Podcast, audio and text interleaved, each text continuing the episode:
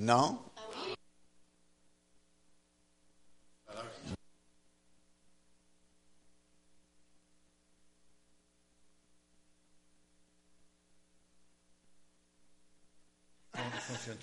Allô, allô, allô. C'est mieux? Amen. Gloire à Dieu.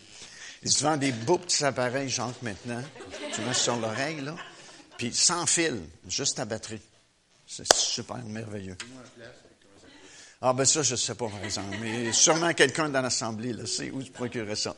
J'ai prêché il y a quelques semaines euh, dans une église pas loin d'ici. Puis euh, il y avait ça. Puis tu sais, il y en a qui il y en a des, choses que tu mets sur l'oreille avec des longs fils, là. Mais il s'en vend à batterie.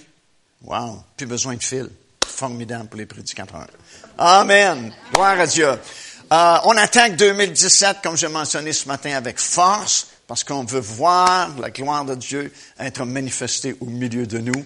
Et puis, euh, je crois que ça va être une année spéciale, une année euh, où il va y avoir beaucoup de changements.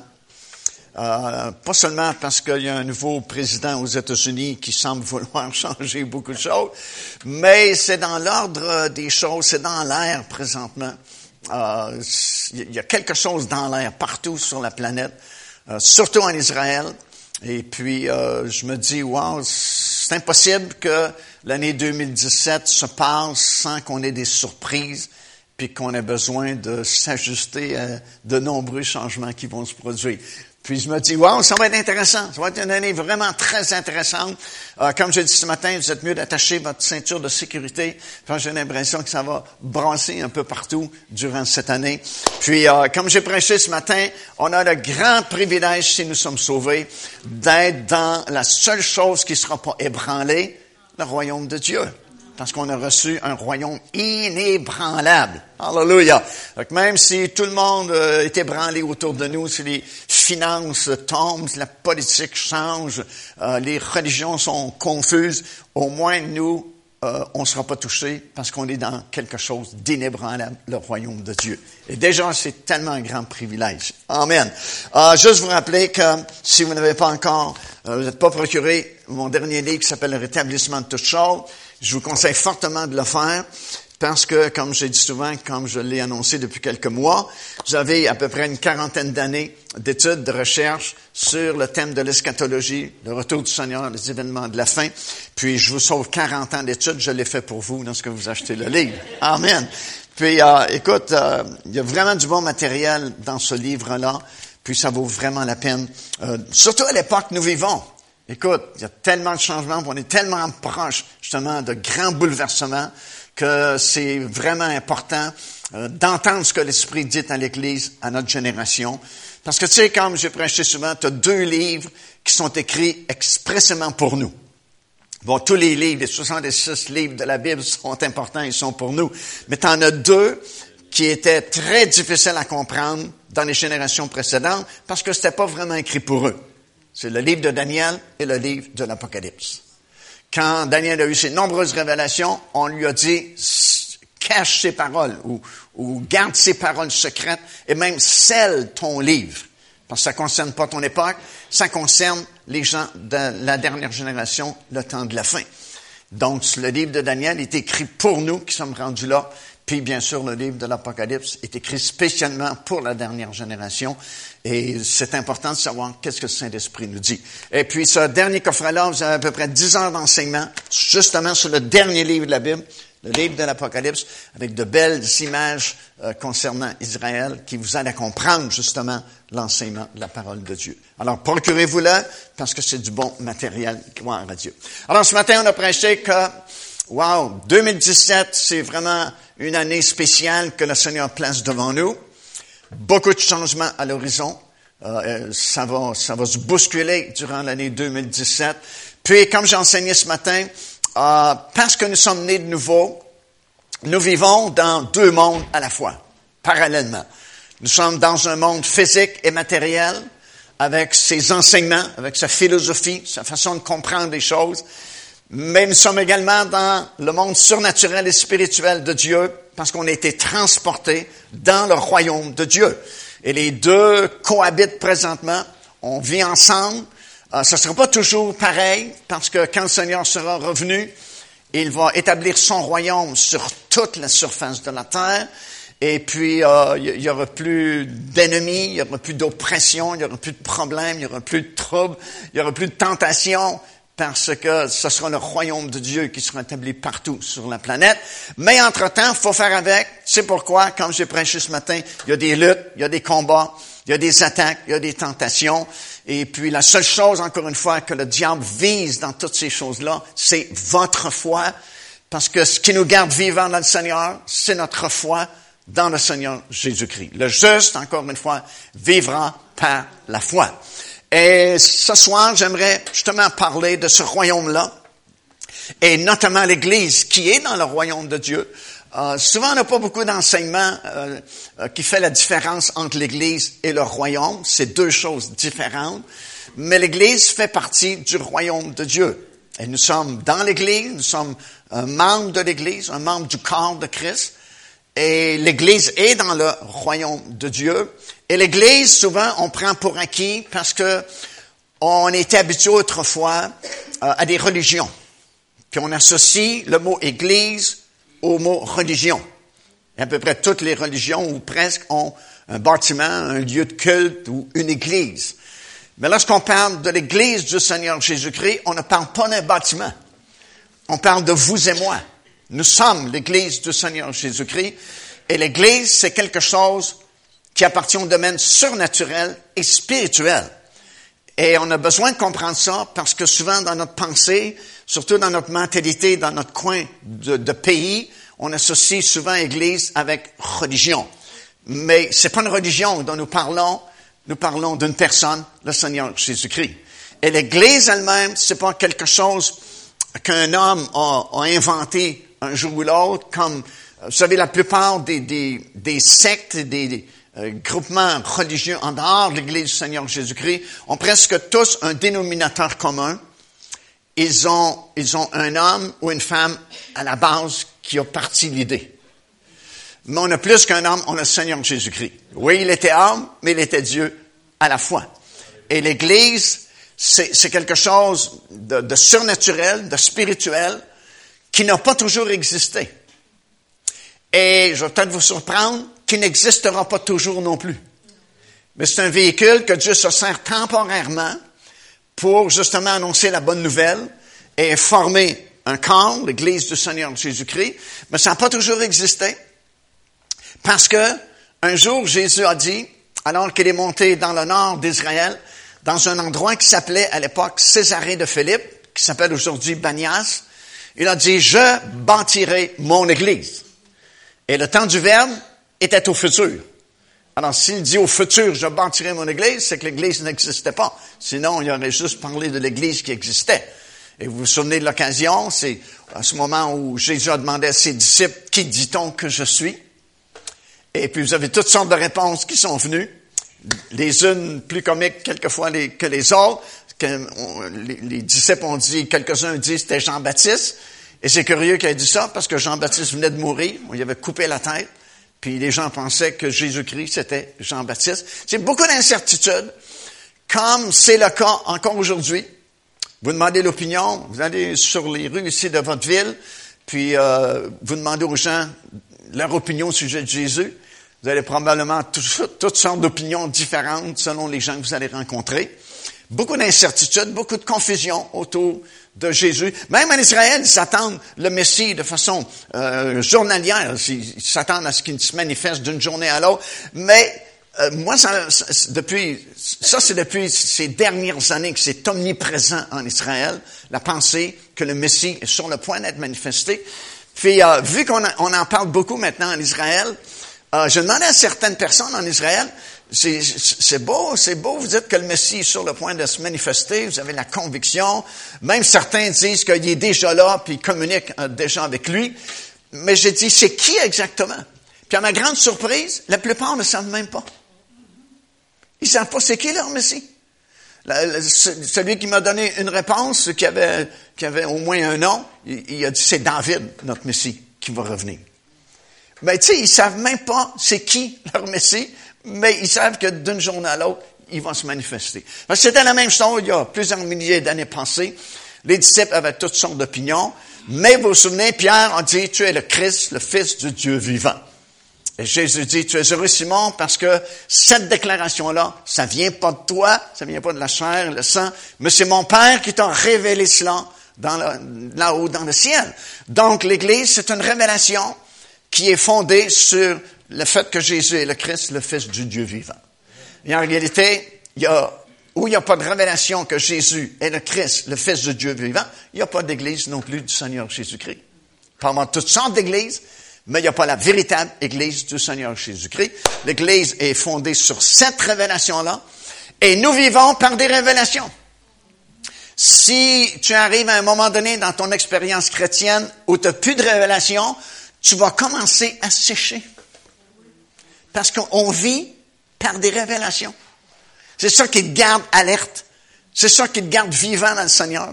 C'est ça qui te garde, tu sais, le pétillant dans tes yeux, le zèle que tu as, puis la louange facile. Parce que tu vis d'une révélation à une autre révélation, à une autre révélation. Et chaque fois que tu, t'expérimentes une révélation, c'est comme un boostage de batterie. Tu sais, ceux qui connaissent ça, là, vous avez des révélations. Tu Wouh! Alléluia. Puis là, tu as le goût de partager ce que tu viens de comprendre par révélation avec tout le monde autour de toi. Mais quand tu n'as plus ça, quand tu n'as plus de boostage de batterie, là, de révélation, tu commences à tomber dans la routine religieuse et tu deviens ce que j'appelle un chrétien professionnel. Sur le chrétien professionnel, il sait comment ça marche. Il peut rester chez eux, puis il sait comment ça va se dérouler la réunion, parce que c'est la routine. Et si euh, tu n'as plus de révélation, non seulement tu vas devenir un chrétien professionnel, mais tu vas commencer à sécher. Tu vas commencer à trouver que les réunions, c'est ennuyant. Tu vas trouver que, wow, il y a un peu trop de réunions par semaine. Tu sais, dans les années passées, plusieurs années passées, on avait cinq, six réunions par semaine. Aujourd'hui, ben, il y a quelques années, on a coupé le dimanche soir. Il y a quelques années, on a coupé le mi-semaine. Tout ce qui nous reste dans bien des églises, c'est le dimanche matin. Puis là, certains trouvent que c'est encore trop le dimanche matin. On devrait envoyer des vidéos maintenant par Internet puis rester chez nous le dimanche matin. Écoute, si, si tu vis pas par révélation, ben tu vas devenir chrétien professionnel, tu vas trouver qu'il y a trop de réunions à l'église, toujours la même chose. Et là, tu commences à sécher, puis si tu fais pas attention, tu vas tellement sécher tu vas devenir comme les petits raisins, les petites boîtes rouges de raisins secs de Californie. tu, regardes les raisins, ils sont vraiment pas beaux. Et puis souvent, les chrétiens sont comme ça, dimanche matin, tous les raisins secs arrivent à l'église. Mais l'église, c'est pas ça. L'église, c'est un organisme vivant. Alléluia. Et puis, c'est une révélation, puis on doit vivre par plusieurs révélations, d'une révélation à une autre révélation. Là, il n'y a pas de vision, le peuple périt, la Bible dit. C'est vrai, c'est la réalité. Alors, l'Église n'a pas toujours existé. Jésus a prophétisé qu'il avait l'intention de bâtir son Église. Et puis, euh, quand il est mort sur la croix de Golgotha, il était enseveli trois jours, trois nuits après, il est ressuscité d'entre les morts. Il a vécu après 40 jours avec ses disciples dans son corps glorieux, preuve que deux sortes de gens peuvent vivre ensemble, ceux qui sont glorifiés et ceux qui sont dans leur corps physique. C'est ce qui va arriver durant le règne de Milan, mais Jésus nous l'a prouvé pendant 40 jours. Il a vécu avec son corps glorieux, avec ses disciples, et il a donné ses derniers ordres avant de monter au ciel, retourner au ciel. Et remarquez, euh, ce ne sont pas des suggestions qu'il a faites, ce sont des ordres. Et un de ces ordres-là, c'était de ne pas quitter la ville de Jérusalem avant d'être baptisé du Saint-Esprit. Le baptême du Saint-Esprit, c'est pas une option. Aujourd'hui, je sais que la plupart des chrétiens rejettent le baptême du Saint-Esprit, mais c'est pas une option, c'est un ordre du Seigneur Jésus-Christ. De quitter pas la ville de Jérusalem avant d'être baptisé du Saint-Esprit. Ah, j'ai pas le temps de prêcher ce soir sur l'importance de, recevoir le baptême du Saint-Esprit, parce que c'est pas le thème de mon message. Mais dix jours plus tard, comme nous savons, exactement le jour de la Pentecôte, à exactement 9 heures du matin, comme c'est écrit dans notre Bible, tchou, le Saint-Esprit est descendu sur les 127. Euh, ils ont été remplis du Saint-Esprit. Et puis, ils se sont mis à parler en d'autres langues, selon que l'Esprit leur donnait de s'exprimer. Et la foule a accouru au bruit qu'il se faisait. L'Église moderne est trop tranquille. On fait pas assez de tapage. Ce que le monde aime, c'est du bruit, du tapage. Là, il y a du bruit, c'est parce qu'il y a de la vie. Là où il y a de la vie, il y a du bruit. Le petit bébé, quand il arrive au monde, son premier bonjour, c'est Ah! Me voici. Et c'est tellement important que si ça retarde un peu, le médecin va coucher le petit bébé dans la paume de sa main, va lui donner une tape dans le dos, ah! pour qu'il lance son premier cri. Alors, 120 personnes qui reçoivent le baptême du Saint-Esprit simultanément, mon ami, ça fait du bruit. Le plus que j'ai vu, je pense, c'est une vingtaine de personnes dans une église il y a plusieurs années qui ont reçu le baptême du Saint-Esprit instantanément. Et wow! Il y avait du bruit dans la place. Mais là, tu as 120 personnes qui reçoivent en même temps le baptême du Saint-Esprit. Ça fait tout un bruit, tout un tapage. Et la Bible dit au bruit qui s'est fait, la foule a couru. Puis, bien sûr, il y avait une grande foule parce que c'était la fête de la Pentecôte. Tous les Juifs devaient monter avec leur famille à Jérusalem pour célébrer la fête.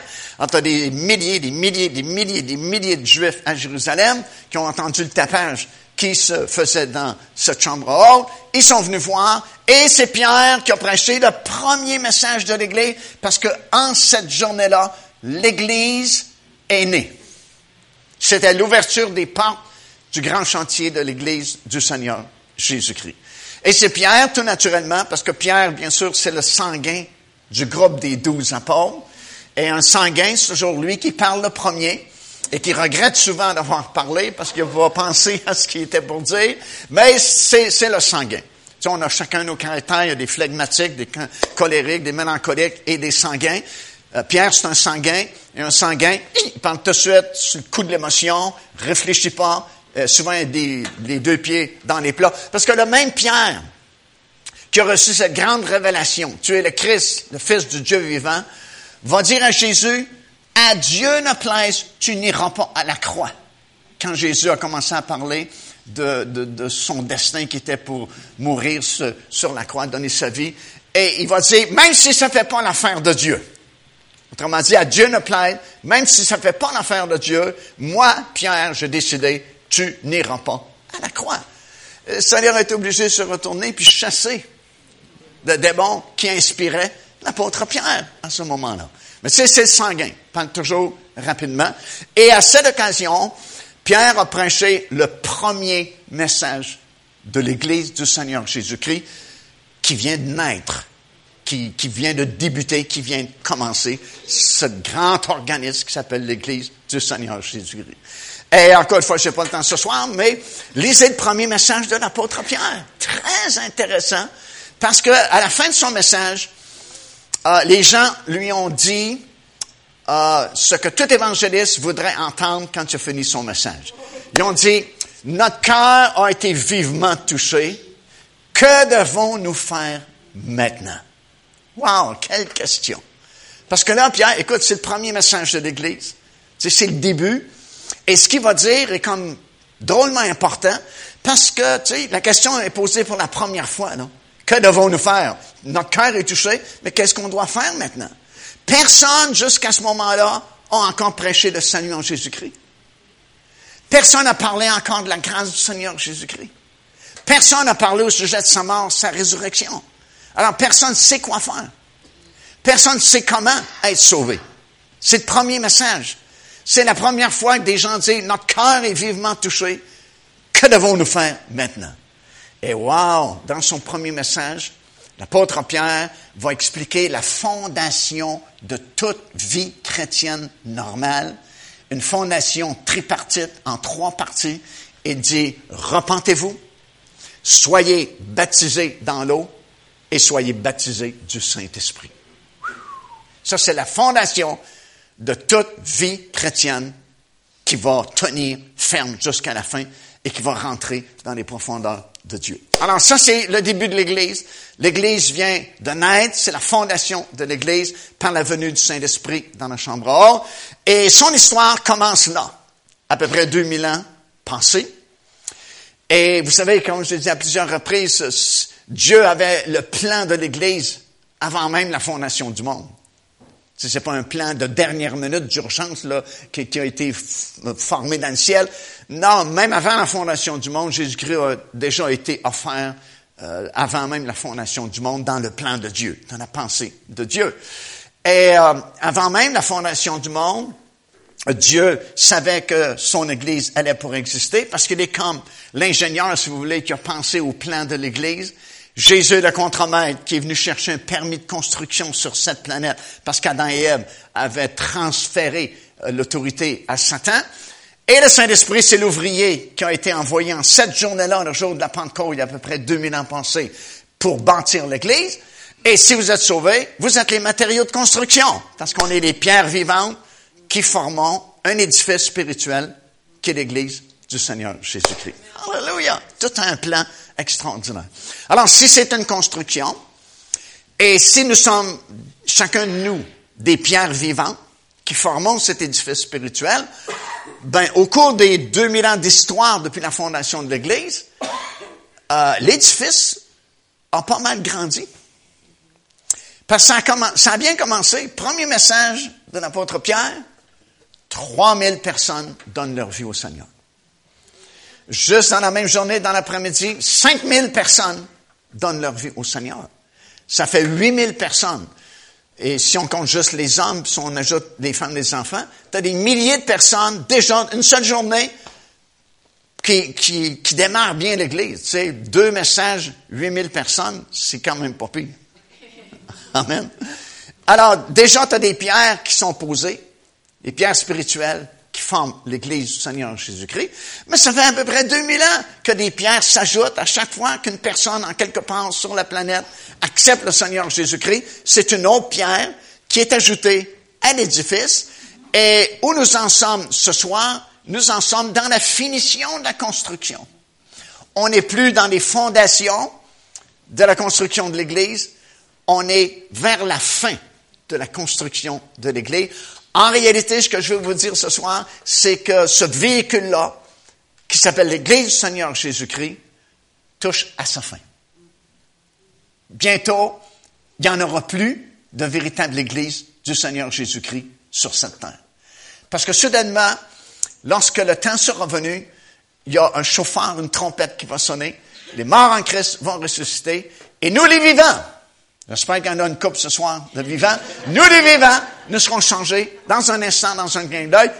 On monte dans les airs la rencontre du Seigneur. Et dans votre Bible, à partir de ce moment-là, le mot Église n'apparaît plus dans votre Bible. Pourquoi le mot Église n'apparaît plus dans votre Bible? Parce qu'il n'y en a plus d'Église. On est rendu au ciel. On n'a plus besoin d'Église au ciel.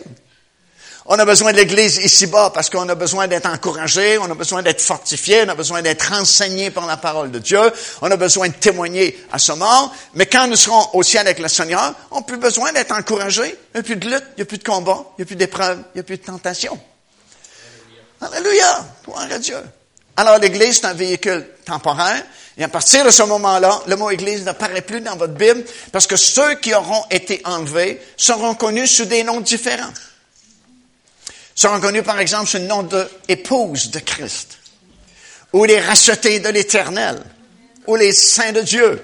Mais le mot Église, non, n'apparaît plus dans votre Bible parce que sa mission est terminée. La raison pour laquelle elle avait été fondée, on n'a plus besoin. Donc, on ne parle plus d'Église. Alors, ce que je veux vous dire, c'est que ce véhicule-là touche à sa fin.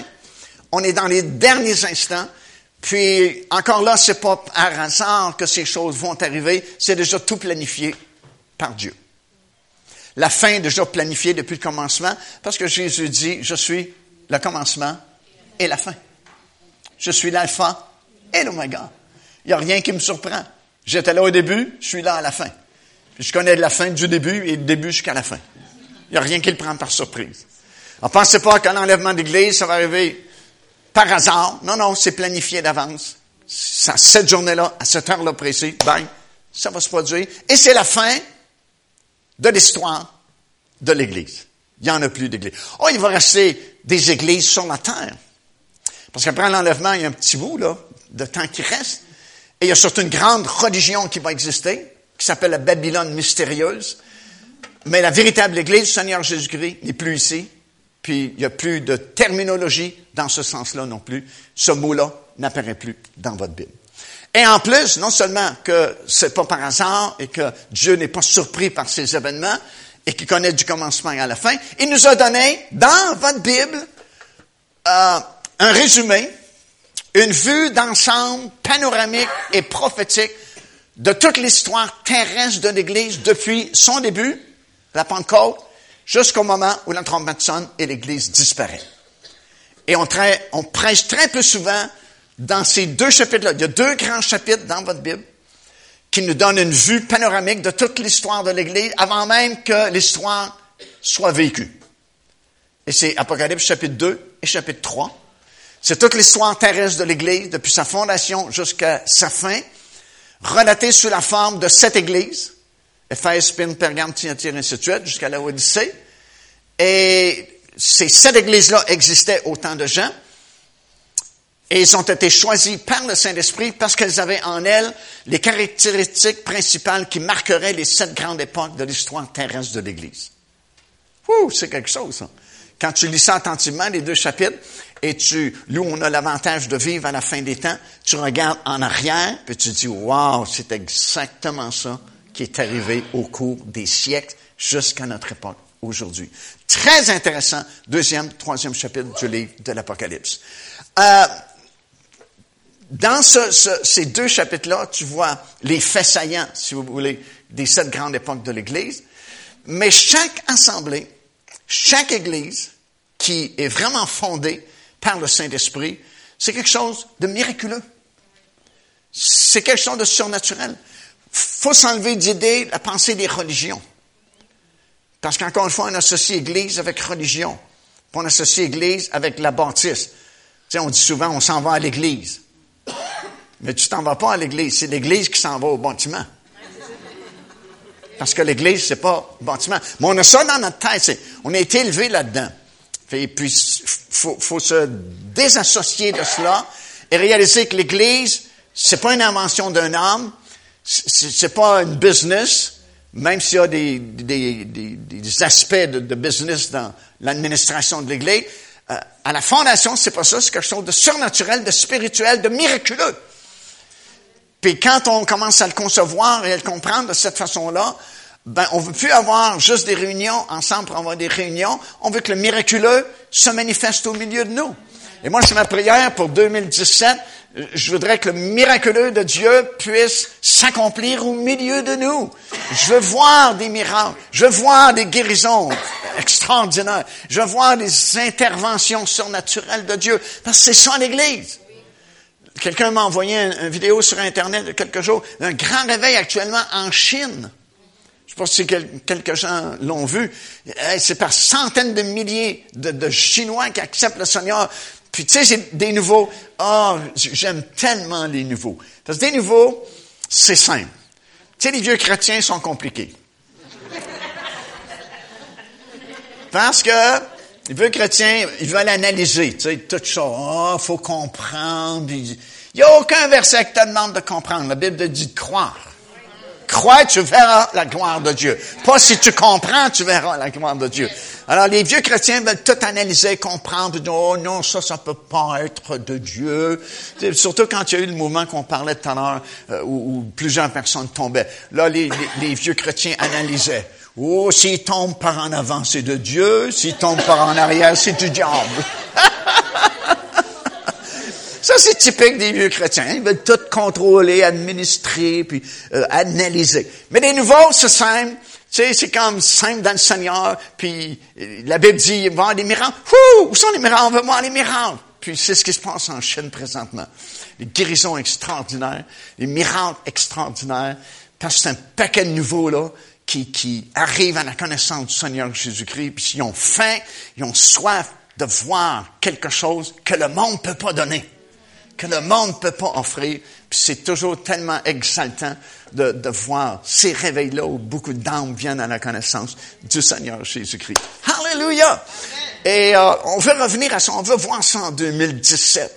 ne veut pas que ce soit juste une autre année qu'on vit notre train-train quotidien, mais on veut voir une intervention de Dieu, que ce soit manifesté, que sa gloire soit manifestée, parce que l'Église, c'est quelque chose de glorieux. Et chaque véritable Église, qui est fondée par le Saint-Esprit, puis sert de nous pour fonder des églises, puis prêcher la parole de Dieu. Et quand c'est fait vraiment selon la volonté de Dieu, euh, c'est quelque chose de miraculeux qui est placé dans la ville où vous êtes. Vous êtes un miracle pour votre ville. Vous êtes un point de repère, vous êtes un chandelier. Tu sais, euh, la première église déjà dans Apocalypse chapitre 2 qui euh, symbolisait sur la première génération de chrétiens, c'est l'église d'Éphèse. C'est dans la liste des sept églises. Puis déjà le Seigneur fait des reproches à l'église d'Éphèse en disant, tu as perdu ton premier amour déjà. Puis souvenez-vous ce qui est écrit, justement dans ce deuxième chapitre-là. Il dit, à moins que tu te repentes, puis tu reviennes à ton premier amour et ton premier zèle, Jésus dit, je viendrai à toi et j'enlèverai ton chandelier de ta place. C'est intéressant parce que le mot place vient du mot grec topos, qui signifie un lieu d'opportunité. Et on comprend que chaque assemblée qui est vraiment fondée par le Saint-Esprit, c'est, vous êtes là, vous n'êtes pas là par hasard. C'est pas parce que vous avez pensé, à non, non, c'est parce que le Saint-Esprit avait choisi cet endroit-là et vous êtes une lumière, un chandelier. Ça parle de lumière. Vous éclairez votre ville. Vous êtes placé à votre place, une place d'opportunité pour les gens de votre région. Alors, vous n'êtes pas n'importe qui, là. Vous n'êtes pas des gens qui venaient juste à la réunion de dimanche matin pour satisfaire votre conscience. Non, non, non, non. Vous êtes un chandelier. Votre assemblée ici, vous êtes un chandelier pour votre ville. Pour que les gens de votre ville puissent voir briller la splendeur de l'évangile du Seigneur Jésus-Christ. Vous êtes les gens les plus importants de la ville. Vous êtes plus important que le maire, vous êtes plus important que les échevins, vous êtes plus important que l'homme ou la femme la plus riche dans votre ville. Vous êtes le chandelier de votre ville. C'est quelque chose, pensez-y. Vous, êtes, vous brillez, vous êtes le chandelier de la ville où le Seigneur vous a placé. Quand une assemblée est fondée, puis c'est vraiment un appel que le Seigneur a donné à quelqu'un d'ouvrir une église, tu beaucoup, il y a beaucoup qui ont ouvert des églises, mais ce pas l'appel de Dieu. C'est l'appel pour pelleter la neige. mais si c'est vraiment l'appel, vraiment l'appel du Seigneur, c'est une véritable église, c'est un véritable chandelier. Alléluia! Vous êtes un chandelier pour votre ville. C'est merveilleux. Et chaque assemblée, tu un jour, dans l'éternité, là, on va avoir du temps. Là, présentement, on est toujours pressé, puis on a des horloges, puis on a des montres, puis souvent, quand le prédicateur est trop long, les gens regardent la montre, puis on comprend, là, tu prêches trop longtemps. Mais un jour, on va être avec le Seigneur, puis on va être dans l'éternité, et dans le monde nouveau, on n'aura pas de montre. Alléluia! On va avoir le temps. Que là, on va, on va entendre des témoignages, mon ami. Fou! On en a pour l'éternité. Parce qu'il y a bien des histoires à raconter dans l'histoire de l'Église. Ben des miracles, des choses exceptionnelles qu'on n'a pas le temps d'entendre aujourd'hui parce qu'on est toujours bousculé par le temps. Mais là, on est dans l'éternité, on n'est plus prêché, on n'est plus, pressé, on n'est plus stressé. Puis, wow, on va entendre des témoignages puis des histoires extraordinaires qui sont arrivées dans l'histoire de l'Église. Parce que chaque assemblée a son histoire. Même celle que tu vois dans ta Bible, dans le Nouveau Testament, chaque assemblée a une histoire de miracle. Il y a toujours des miracles associés à la fondation d'une église. S'il n'y a pas de miracle associé à la fondation de ton église, pose-toi des questions sur l'appel. Parce que c'est miraculeux. C'est, surnaturel, l'église. Il faut quelque chose, il faut qu'il arrive quelque chose que tu n'étais pas capable de faire, autrement dit. Parce que si tu es capable de tout faire, c'est pas miraculeux. C'est pas la véritable Église du Seigneur Jésus-Christ. Habituellement, le Seigneur t'appelle à des choses que, au naturel, tu n'es pas capable de faire. Mm-hmm. Il choisit toujours quelque chose que tu es obligé de compter sur lui pour que ça soit accompli. Si tu te sens trop capable, c'est parce que tu n'es pas capable. Amen, c'est bon ça. Regarde Jérusalem. Regarde Jérusalem, première église.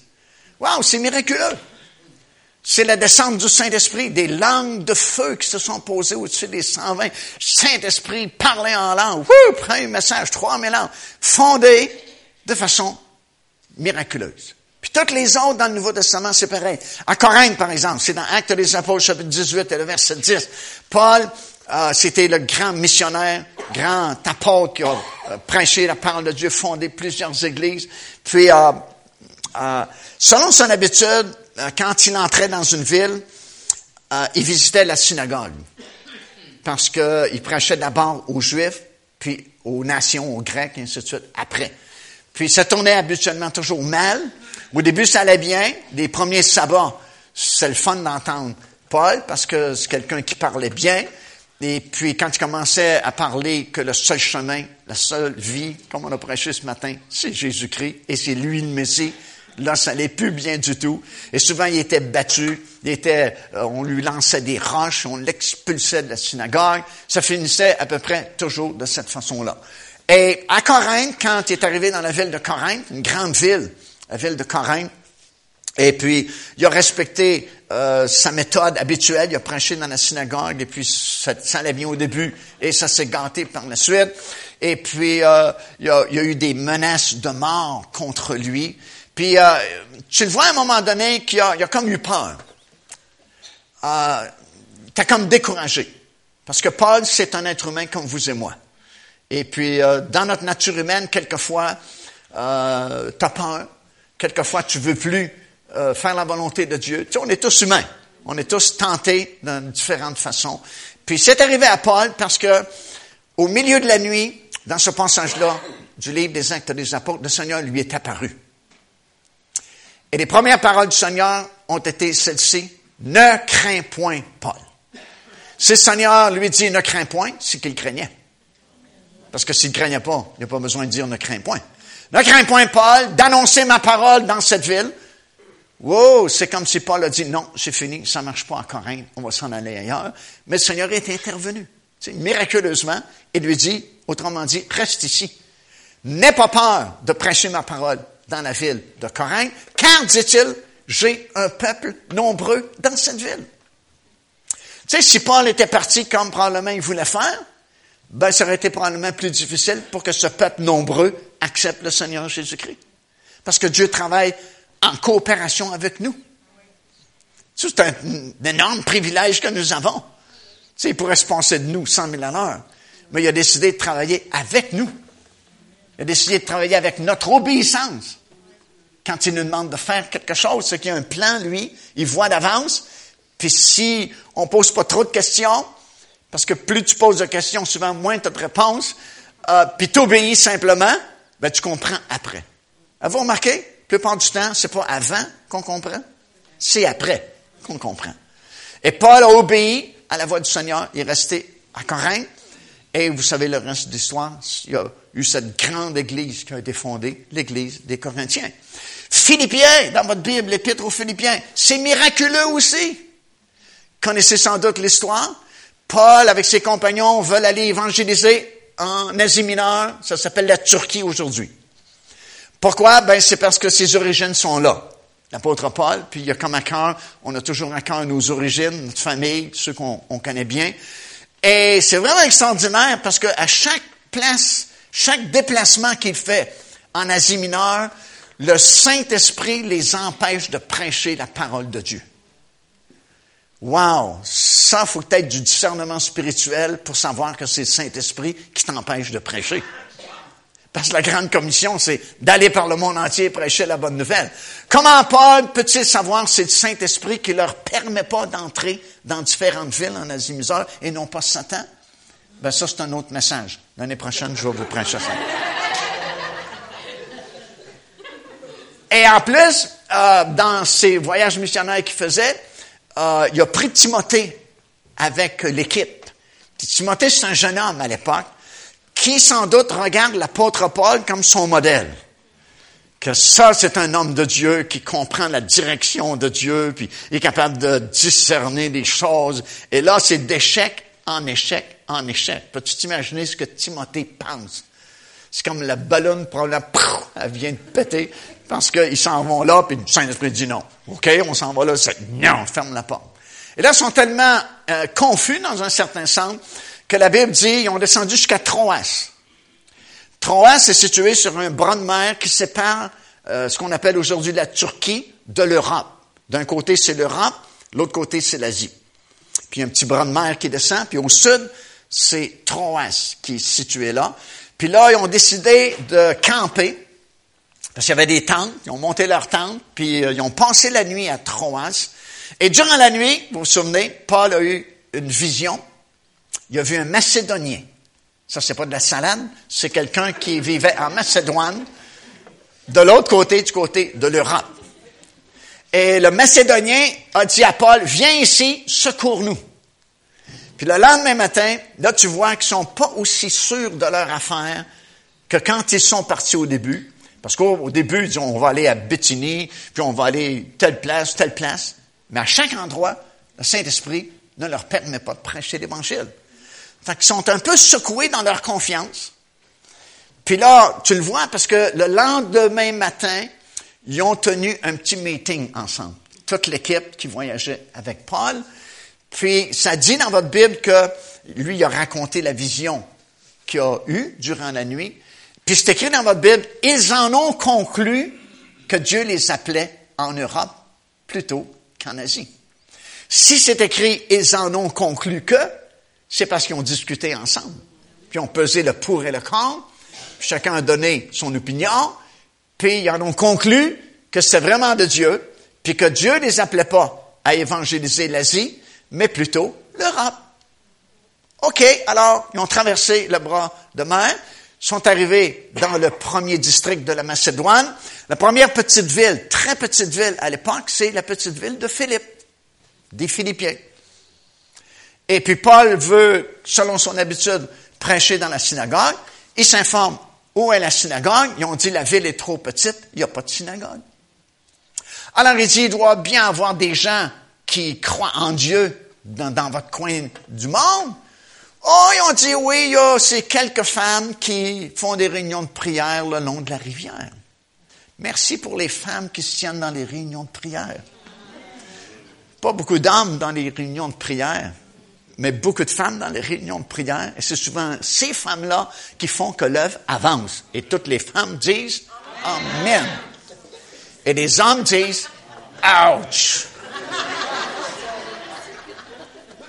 Sais, c'est comme le matin de la résurrection. C'est juste des femmes qui sont là, aucun homme. Où sont les hommes le matin de la résurrection?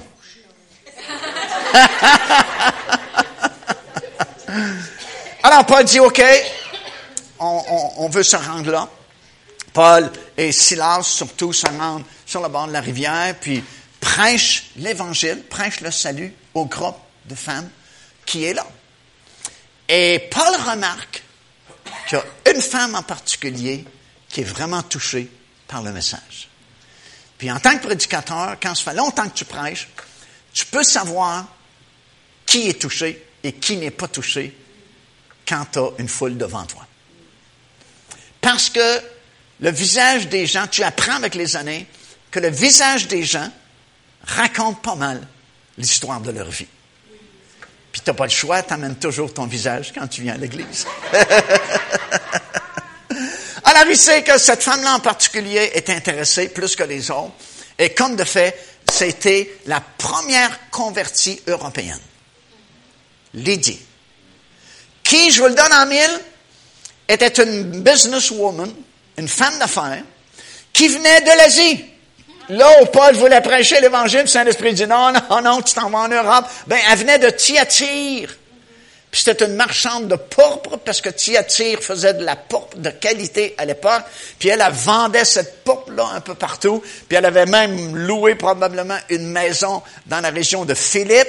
Et puis elle faisait ses affaires là-bas. Accepte le Seigneur Jésus-Christ. Wow! Tu sais, pour ça, pose-toi pas de questions, obéis à la place de poser des questions.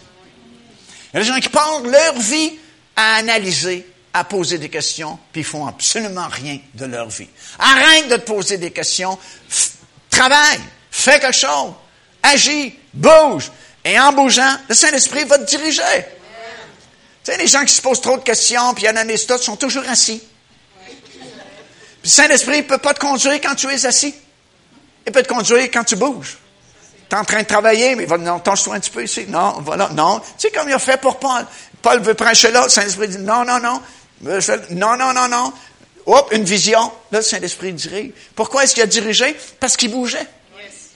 Si Paul était resté dans l'église à Antioche, il n'y aurait pas eu toutes ces, ces, églises de fondées. Saint-Esprit n'aura pas été capable de le diriger. Quand vous êtes juste assis dimanche matin à l'église, c'est tout ce que vous faites dans la semaine, Saint-Esprit ne peut pas vous diriger. Bouge, fais quelque chose.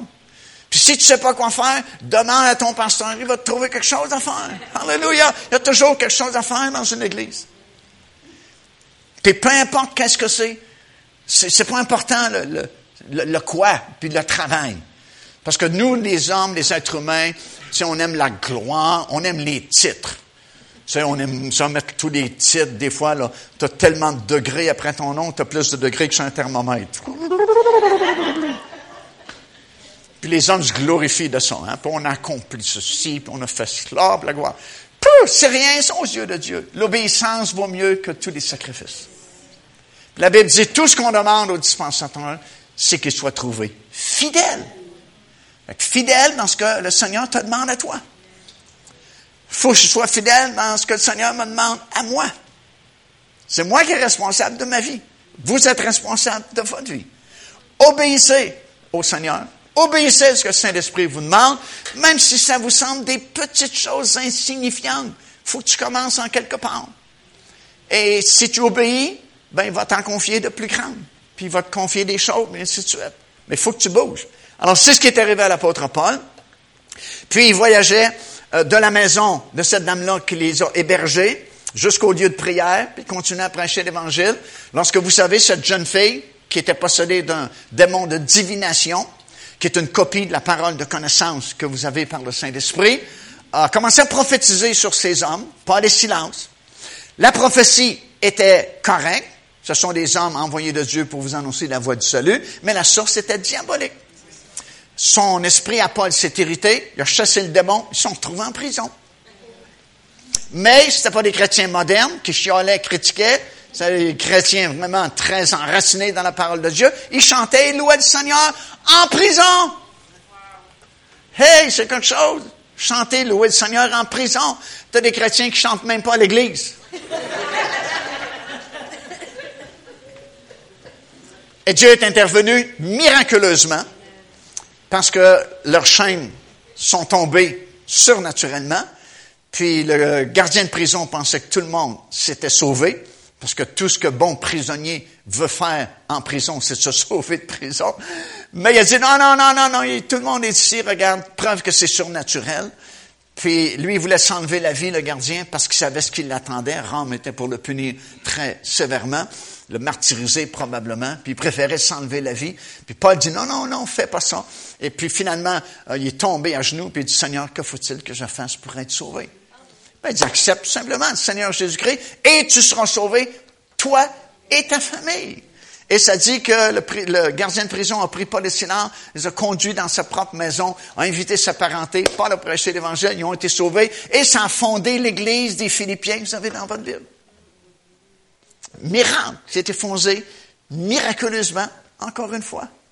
Puis Paul devait se féliciter d'avoir obéi au Saint-Esprit, parce qu'à la fin de sa vie, il va dire ceci. C'est triste, mais c'est la vérité. Il est à Rome, prisonnier avec une certaine liberté. Puis voici ce que le grand apôtre Paul va dire à la fin de sa vie. Il dit, toutes les églises m'ont abandonné, sauf vous, les Philippiens. Sais, ça veut dire qu'il faut pas que tu travailles pour une récompense ici-bas. faut pas que tu travailles pour avoir une tape dans le dos et dire, oh, c'est beau ce que tu as fait. Tant mieux si tu reçois des félicitations, mais même si tu n'en as pas, continue. Parce que les félicitations peuvent se changer en jugement du jour au lendemain. Une journée t'es aimé, le lendemain t'es taillé. Mais si tu fais la volonté de Dieu, c'est pas ça qui est important. Tes yeux fixés, comme on a entendu ce soir, sur la rémunération, le monde qui est à venir. Puis ça, c'est un bel exemple ici. Paul a donné sa vie pour les frères. Puis comment les frères leur remercient?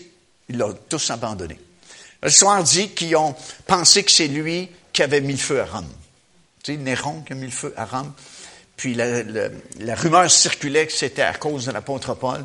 Puis beaucoup de chrétiens ont cru cela, puis ont délaissé l'apôtre Paul à Rome lorsqu'il était prisonnier. Mais dites-vous, les Philippiens, vous êtes restés fidèles jusqu'à la fin. Non seulement vous avez subvenu financièrement à mes besoins, mais vous m'avez envoyé de l'aide des frères qui sont venus de Philippe pour m'aider, pour me soutenir. Amen. Fondé miraculeusement. Éphèse dans votre Bible, c'est fondé miraculeusement. Un petit groupe de douze personnes qui ont accepté le Seigneur par le ministère d'Apollos. Paul arrive, puis il trouve ces douze-là. Première question, parce que il dit, avez-vous reçu le Saint-Esprit depuis que vous avez cru? On dit, on n'a jamais entendu parler. Le Saint-Esprit, c'est quoi? Prêche sur le Saint-Esprit, impose les mains aux douze. Piou! Les douze sont baptisés du Saint-Esprit. Parce qu'à l'époque biblique, c'était pas compliqué. Aujourd'hui, c'est compliqué. On discute, justement. On analyse et on perd la simplicité de la foi. Mais à l'époque biblique, on n'a pas le temps d'analyser. C'est quoi le Saint-Esprit? Ah, c'est ça. Aucun veut le soin. Poum! Impose les mains. Les douze reçoivent le baptême du Saint-Esprit. Non seulement reçoivent le baptême du Saint-Esprit, commencent à prophétiser. Ils ont déjà les dons en opération. Des petits nouveaux. Alléluia. C'est pour ça que c'est le fun de travailler avec les nouveaux. Amen. Et puis, euh, selon son habitude, encore une fois, Paul prêche dans la synagogue. Ça va bien au début, ça va mal après. Alors, qu'est-ce qu'il fait? Il va louer l'école de Tyrannus. Il va louer une école à Éphèse, puis pendant deux ans, il va faire des réunions à tous les jours aujourd'hui, comme je disais tout à l'heure, on trouve c'est trop une, deux réunions par semaine. À tous les jours, il y a des réunions dans l'école de Tyrannus que Paul a loué pour prêcher l'Évangile. Puis Éphèse, à l'époque, c'est un centre commercial. Puis la plupart des hommes d'affaires, euh, Colosse, Hierapolis, Laodicée, toutes les villes aux alentours, venaient à Corinthe parce qu'ils brassaient des affaires à Corinthe. C'est un centre commercial. Et beaucoup, beaucoup de personnes ont entendu prêcher l'Évangile grâce à l'apôtre Paul qui prêchait dans un lieu neutre, l'école de Tyrannus, qui était, je pense, un philosophe à l'époque. Et puis à tous les jours, puis la Bible vous le dit dans le livre des Actes des Apôtres, à tous les jours, il y avait des miracles extraordinaires qui s'opéraient euh, par l'entremise de l'apôtre Paul dans la ville d'Éphèse. Et puis beaucoup, beaucoup, beaucoup de personnes à Éphèse se sont converties, au point que les vendeurs de petits temples de la Diane, là, leur business marchait plus c'est comme Notre-Dame-du-Cap qui vendait les croix de la vraie croix de Jésus, des bouts de croix. Là. Ils ont fait des milliers de dollars avec ça. Ils auraient pu bâtir 50 croix, mais c'était toujours la vraie croix de Jésus. C'est la même chose. Eux autres, ils faisaient des temples à la Diane, puis c'est une grosse business, des orfèvres qui vendaient ça. Et puis euh, Démétrius, hein, qui était un des, plus grands orfèvres de, la ville, faisait de la business avec ça. Puis le monde se convertissait, fait qu'il achetait plus les petits temples de Diane, puis il vénérait plus les petits temples de Diane, puis il y a eu la grande révolte à Éphèse. Puis Paul voulait se, se, rendre à l'amphithéâtre, puis régler l'affaire. Ils ont dit, non, non, non, t'es mieux de pas y aller, tu vas te faire tuer, puis ils l'ont fait fuir. Mais tu sais, la ville a été comme bouleversée, euh, virée, je dirais pas en envers, à l'endroit par la prédication de la parole du Seigneur. Et ça dit dans votre Bible que beaucoup de gens qui étaient dans, euh, dans la sorcellerie ont été sauvés, puis ont emmené leur livre de démons, puis ont fait un gros feu de joie dans la ville parce que les gens se convertissaient et c'était vraiment extraordinaire. Et dans cette foulée-là de deux ans, de signes prodiges miracles et des milliers de conversions, il y a un homme d'affaires en particulier qui est venu à Éphèse qui a entendu parler du réveil qu'il y avait dans l'église de Tyrannus, et il s'est pointé, et il a été sauvé, et son nom était Philémon. Et Philémon demeurait à Colosse. Et vous avez dans votre Bible l'église des Colossiens, qui est un miracle, ça aussi. Je vous dis, toutes les églises, c'est des miracles, ça a commencé par des miracles. Alors Philémon accepte le Seigneur Jésus-Christ dans le grand réveil qu'il y a eu à Éphèse. Il retourne chez lui à Colosse et il a parti une église dans sa maison. Et ça, ça donne que Philémon, c'était un, une espèce de rancher à l'époque, très riche, euh, des grandes, grandes propriétés, et beaucoup d'esclaves qui travaillaient pour lui. Puis à l'époque, c'était monnaie courante, il y avait beaucoup d'esclaves qui travaillaient pour les maîtres. Et puis, euh, il accepte le Seigneur. Et il débute une église, l'église des Colossiens, dans sa maison. Et les jours passent, les semaines passent, et on ne sait pas combien de temps exactement, mais à un moment donné, un de ses esclaves s'enfuit. Son nom, comme vous savez, Onésime, s'enfuit de la maison de Philémon. Et j'imagine un petit peu dans la tête d'Onésime, à l'époque, euh, un, un, esclave qui s'enfuyait à cette époque-là, c'était vraiment très grave. Parce que quand on le rattrapait, il était mis à mort. Et souvent, il était martyrisé avant d'être tué pour donner une leçon aux autres esclaves de ne pas imiter son exemple, parce que ça coûte très cher de s'enfuir de son maître. Alors, je me mets dans la tête d'Onésime lorsqu'il a quitté Philémon. Il s'est dit, sans doute, la meilleure place où je peux passer inaperçu, c'est dans la grande ville de Rome. Parce que c'était la grande ville à l'époque, Rome. Tu as des milliers, des milliers, des milliers d'habitants et tu peux te perdre dans la foule. Et c'est ce qu'il a fait. Il s'est enfui jusqu'à Rome. Et concours de circonstances, euh, qui sont la plupart du temps organisés par Dieu, entre guillemets, il fait la rencontre à Rome de l'apôtre Paul, qui est prisonnier à Rome, mais qui a une certaine liberté. On lui avait permis de louer un logement à Rome. Et concours de circonstances, les deux se rencontrent. Et tu peux pas rencontrer, tu pouvais pas rencontrer l'apôtre Paul à l'époque sans entendre prêcher l'Évangile. Alors Paul a prêché l'Évangile et Onésime a été sauvé. Et qu'est-ce qu'il a fait? Ce qu'il est habitué de faire, il a servi l'apôtre Paul à Rome, dans son logement. Et le temps a passé, et puis à un moment donné, dans l'église de Colosse, l'église de Philémon, ben ça a grandi un peu, puis on a mis un pasteur, son nom était Epaphras. Et à un moment donné, avec le temps, il s'est développé un gros problème dans l'église des Colossiens, ce que ce que, ce qu'on appelle les gnostiques. C'est-à-dire qu'il y avait des nouvelles révélations en dehors du cadre de la parole de Dieu, puis ça semait la confusion dans l'église des Colossiens. Et Philémon dit à Epaphras, dit, on va régler la question une fois pour toutes, tu vas monter à Rome, et tu vas rencontrer l'apôtre Paul. Puis tu vas lui exposer le problème qu'on vit ici à Colosse, puis on va avoir son conseil pour régler la situation. Alors Epaphras quitte Colosse, monte jusqu'à Rome, trouve l'endroit où se trouve Paul, et lorsqu'il entre dans le logement où demeurait l'apôtre Paul, qui voit-il? Onésime, qu'on cherche ardemment depuis pas mal longtemps, et c'est là où il se trouve, dans l'appartement de l'apôtre Paul à Rome.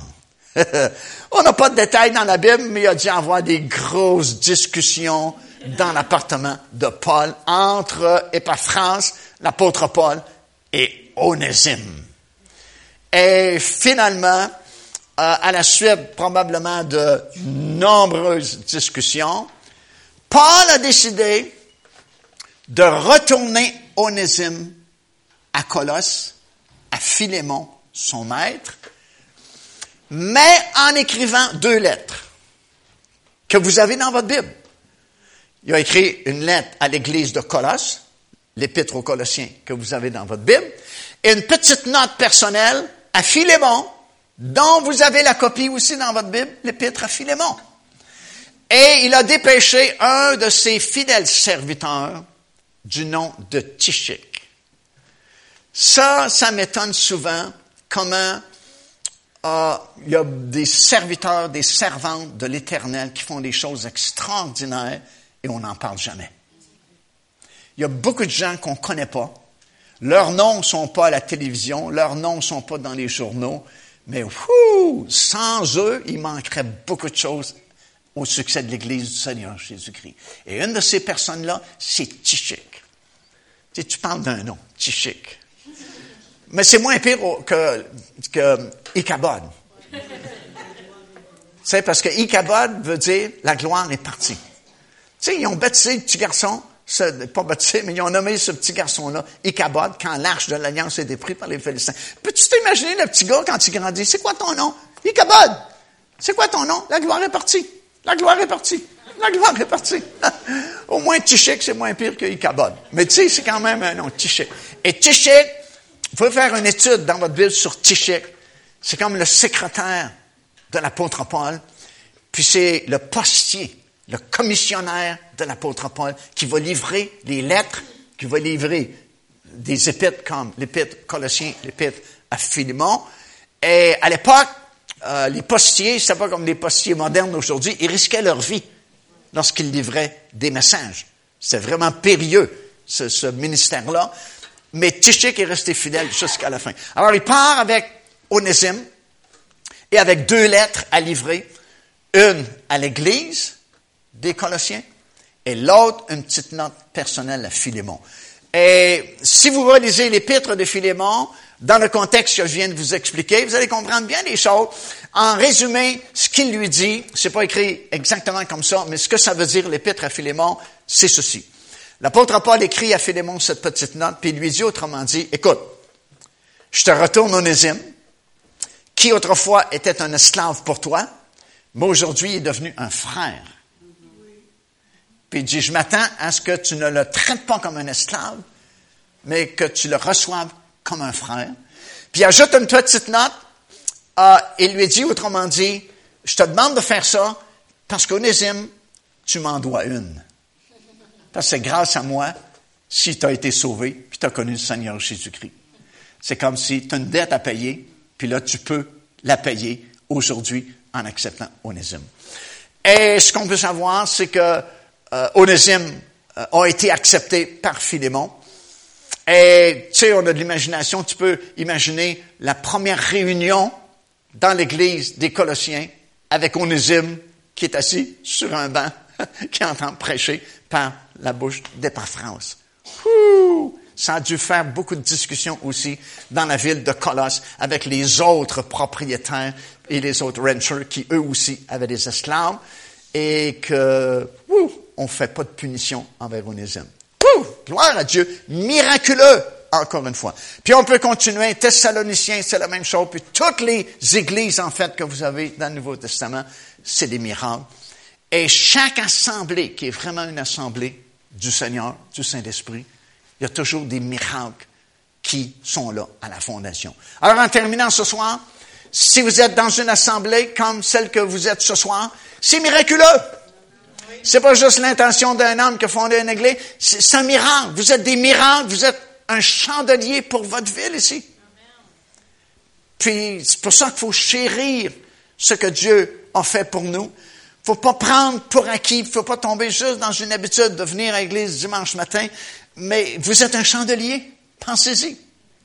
Puis Éphèse, je termine avec ceci, euh, Seigneur lui avait dit, si tu te repens pas, je vais venir à toi, puis je vais enlever ton chandelier de sa place.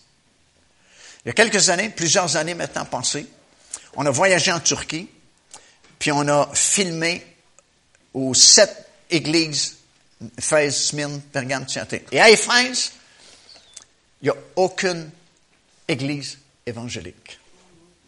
Mais c'est l'islam à 99% Quand Dieu dit, je vais enlever ton chandelier, il l'a vraiment fait parce qu'il n'y a aucune église évangélique à Éphèse. Il y en a peut-être maintenant, mais à l'époque où on a filmé la série Patmos, justement, révélation finale de Jésus-Christ, il n'y avait aucune église évangélique à Éphèse. Mais pire que ça, quand on a filmé, on était avec notre petite équipe de tournage, puis on logeait dans un hôtel. Et puis, euh, ce matin-là, euh, mon épouse et moi, on a pris le petit déjeuner, puis ma gang n'était pas là. Parce que ce qu'ils m'ont dit, le cadran n'a pas sonné. Et là, je suis inquiet parce que, wow, quand tu filmes, c'est pas des vacances, là, t'es, es timé, puis tu peux pas perdre beaucoup de minutes parce que tu pourras pas filmer ce que tu voulais filmer. Fait que je me dépêche à sonner dans leur chambre par, le lobby de l'hôtel. Et là, j'ai essayé réveiller. Et j'ai dit, dépêchez-vous parce que ça presse de manger, de boucher. Ils ont dit, non, on ne mangera pas. Non, non, venez manger, mais mangez vite. Puis là, on va s'en aller parce que le chauffeur nous attend. Et pendant qu'ils mangent, euh, je me promène dans le lobby de l'hôtel, l'entrée de l'hôtel. Et puis, mes yeux sont attirés par une statue. Puis, je suis intrigué parce que c'est rare tu vois des statues dans les hôtels.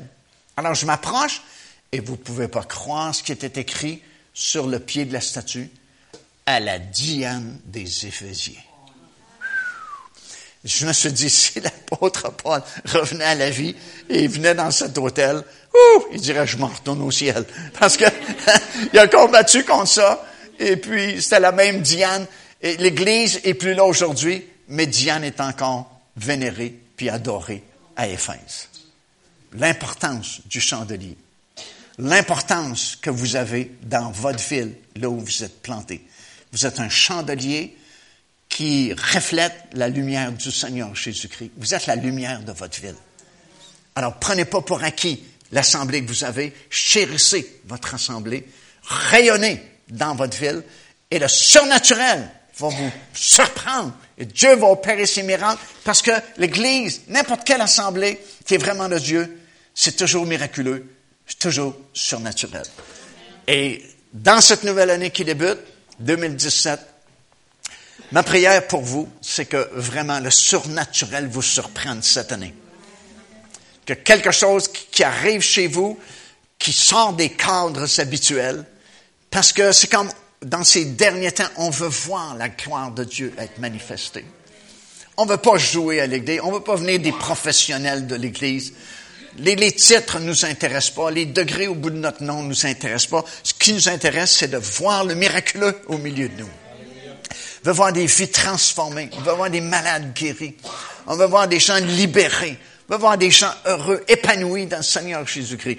On veut voir, autrement dit, le chandelier que vous êtes briller fortement dans votre région, puis dans votre ville. Ça, c'est notre prière. Puis vous avez toute cette semaine de prière, puis de jeûne. Euh, mettez ça en priorité dans votre semaine, dans votre semaine de jeûne et de prière. Seigneur, on veut voir en 2017 le miraculeux se produire au milieu de nous. Est-ce qu'on peut se lever en terminant, s'il vous plaît? Wow, hallelujah! Écoute, l'Église a été fondée de façon surnaturelle il y a à peu près 2000 ans par la venue du Saint-Esprit dans la chambre haute. Et son histoire terrestre s'achève. Et ça va s'achever de façon miraculeuse aussi par l'enlèvement glorieux des enfants de Dieu. Alléluia. Depuis le début jusqu'à la fin de son histoire, c'est miraculeux. Vous êtes des miracles. Chaque personne qui est de nouveau, c'est un miracle. Vous êtes un miracle sur deux jambes. Alléluia. Et on veut voir la gloire de Dieu être manifestée.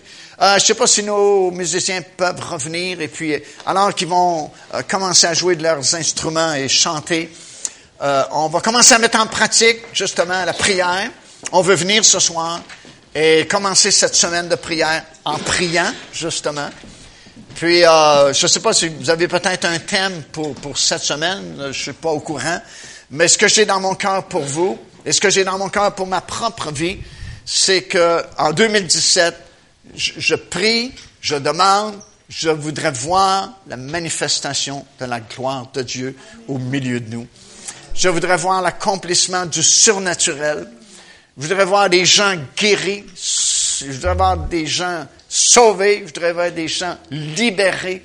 Je voudrais pas juste entendre chanter puis entendre prêcher. Je voudrais que Dieu accomplisse. Comme les apôtres au tout début, ils ont commencé à prêcher. Ils ont eu des menaces de pas prêcher. Ils sont revenus, vous savez, dans la chambre haute. Puis on dit, Seigneur, vois les menaces qu'ils nous font et donne à tes serviteurs d'annoncer ta parole avec une grande assurance en étendant ta main pour qu'il se fasse au nom de ton saint serviteur Jésus des signes, des prodiges et des miracles. la Bible dit, le lieu où ils étaient s'est mis à trembler. Dieu a exaucé leur prière. Et Dieu ne fait pas exception de personne. S'il l'a fait pour les disciples au début, il peut très bien le faire pour nous aussi. Alors, changeons cette place en chambre haute. Revenons dans notre chambre haute et disons, Seigneur, donne à tes serviteurs, tes servantes, en 2017, de prêcher ta parole, de témoigner ta parole, avec une grande assurance, en étendant ta main pour qu'il se fasse des signes, des prodiges et des miracles. Parce que les signes, prodiges et miracles, c'est pas nous qui les faisons finalement, c'est le Saint-Esprit à l'intérieur de nous qui agit. C'est Seigneur Jésus-Christ à l'intérieur de nous qui agit. Mais si nous avançons, si nous bougeons, si nous prions pour les malades, Dieu va les guérir. Si on ne prie pas pour les malades, il va y avoir moins de malades de guérir. faisons, agissons, puis demandons au Seigneur cette assurance. Souvent, on ne le fait pas parce qu'on a peur, ou on manque d'assurance, ou on est gêné. Dieu peut nous donner une grande assurance. Ils l'ont prié, parce que si on demandait de l'assurance, c'est qu'ils n'avaient pas assez.